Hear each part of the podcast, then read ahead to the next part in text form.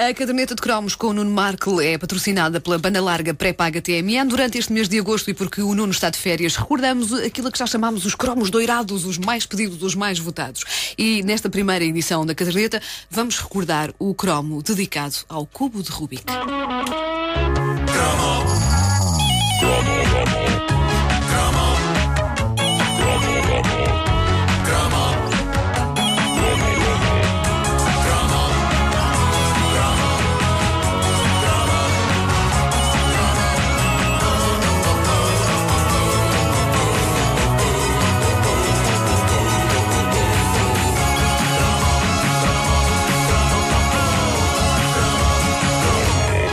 quero processar Rubik, o inventor do cubo mágico, porque, eh, contrariando todas as expectativas que o mundo tinha na era de glória do cubo, a nossa geração não é assim tão genial como seria de esperar. E devíamos ser génios, caraças. Depois teu pensaste, esforço todo. o tempo, o tempo que nós gastamos a exercitar os neurónios com aquela traquitana. Mas tu fazias ou não fazias? Vamos lá ver. Alguém aqui sabe fazer o cubo do Claro que não, o Paulo desmontava, não era? Eu tirava, eu tirava os autocolantes. Claro. Exato. E punhas outros. Eh, mas era tchaca, tchaca, tchaca, tchaca. Olha, este lado está quase feito. Tchaca, tchaca. Olha, agora deixa- deixa- deixa- deixou de estar este. Eh. Muito exercitámos os neurónios com o cubo mágico naquela altura. Então porquê é que eu não continuo? Porquê é que eu continuo a não saber fazer uma conta de dividir? Ora, essa que é essa. Era só isto que eu queria. Era só isto que eu queria. O cubo mágico estava em todo lado nos anos 80. Foi inventado pelo húngaro Erno Rubik em 1974. Possui 43 quintilhões de combinações diferentes e rezam os estudos sobre este fascinante pedaço de plástico que tanta vida sexual adiou a tanta gente que se alguém pudesse realizar todas as combinações possíveis a uma velocidade de 10 por segundo, demoraria 136 mil anos. Isto é o que eu chamo de informação útil. Epá, sim, Claro. sim, sim, sim. Sobretudo quando se é solteiro e sem perspectivas de ser mais do que isso, nos próximos vamos cá ver 136 mil anos. Ah, convém dizer que o próprio inventor do cubo, Rubik, demorou um mês para o resolver. Ah, ele inventou, mas quando inventou não Sim. sabia fazer. Quando jogou com ele pela primeira vez, demorou um mês. Uh, O e, cubo, certo? e- sim. Ah. Uh, e isto uh, é também um pedaço de informação fascinante. É quase como pensar que o Manuel Oliveira dormiu durante a projeção do Non ao Vanglória de Mandato. Em, em termos de maneiras de exerci- exercitar a mente, o nosso bom velho cubo de Rubik é, sem dúvida, muito mais interessante do que estas modernices do Sudoku.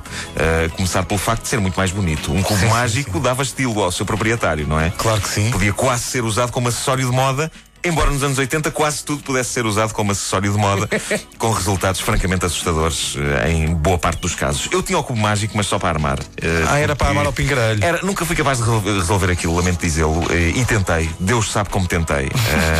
À minha volta, mais e mais pessoas conseguiam resolver o cubo cada vez mais depressa, incluindo aquele que era considerado o rapaz mais burro da minha turma.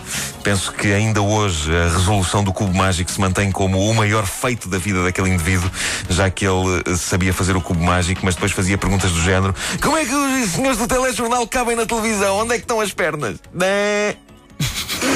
Felizmente, quando acabou a moda do cubo mágico e começou a moda do Yo-Yo Russell, de que falarei aqui no futuro cromo. Ah, tão bom. sim, sim, Nessa sim. altura, este rapaz confirmou que o caso do cubo mágico foi de facto um acidente, já que eh, várias vezes ele acertava com o famoso ioiô da Coca-Cola com toda a força na própria testa. Mas eram uns tempos inquietantes porque era como se cada vez mais pessoas à minha volta percebessem o sentido da vida e eu continuasse completamente no escuro. À conta do cubo mágico, eu dei muito dinheiro a ganhar a muita gente na altura, porque não só tive vários cubos mágicos diferentes, na vã esperança de que uns fossem mais fáceis de resolver do que os outros. No meu carro era Hum, tudo, tudo igual. Sim, Eh, eu tinha um grande, tinha um pequenino que era porta-chaves. E pensava, isso é mais pequenino, mais fácil. Sim, não, Não. não, era. Não era. Não era.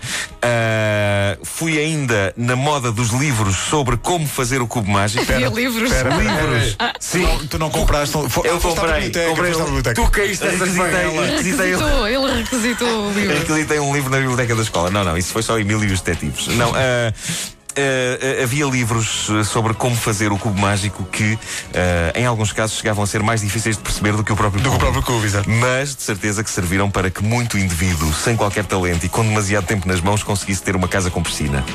dei, eh, dei ainda dinheiro a uma empresa de autocolantes que lançou quadradinhos coloridos autocolantes para resolução rápida do cubo em caso de desespero extremo. Era só forrar cada face do cubo com auto... Ainda dava trabalho. Claro. Ainda dava trabalho. Trabalhos manuais, no fundo. Claro. E por fim, dei ainda dinheiro a Ilídia Maria a amendoeira de, co- de coisa. Era a Lara Lee. Era o nome da. O nome, Espera, o espera, nome Lara espera Lee. que isto é um momento histórico na rádio portuguesa. O nome verdadeiro de Lara Lee é. E Lídia Maria. E Lídia Maria de Pires da Amendoeira. Uh, dei dinheiro a Lara Lee, adquirindo uh, aquela que me parece ter sido a única canção pop, e falo mesmo a nível mundial, sobre o cubo mágico.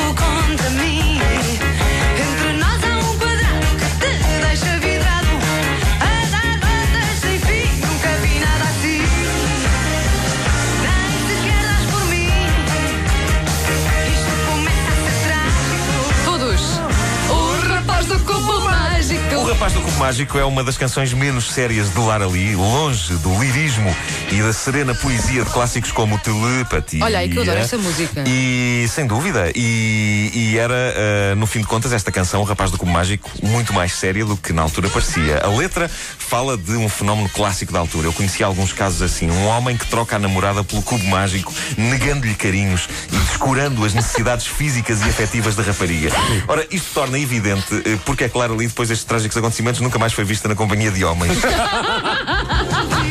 Daí que uh, o que parecia uma canção de comédia se revista, passados uh, todos estes anos, de todo um outro significado, consagrando-se no fundo como o mais incrível grito de alerta para os passatempos que nos afastam das nossas cônjuges. Lembrem-se, calar ali.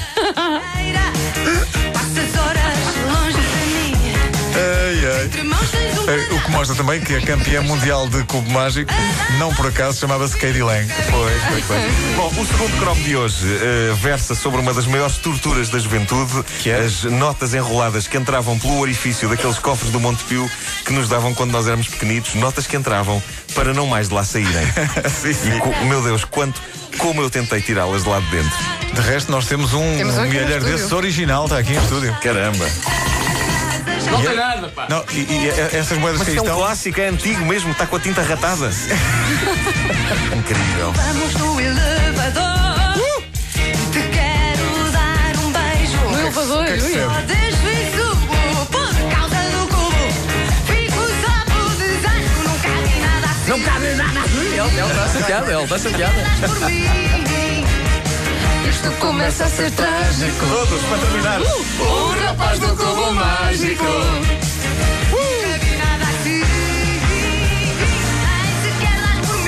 É o grande final. O rapaz do cubo mágico.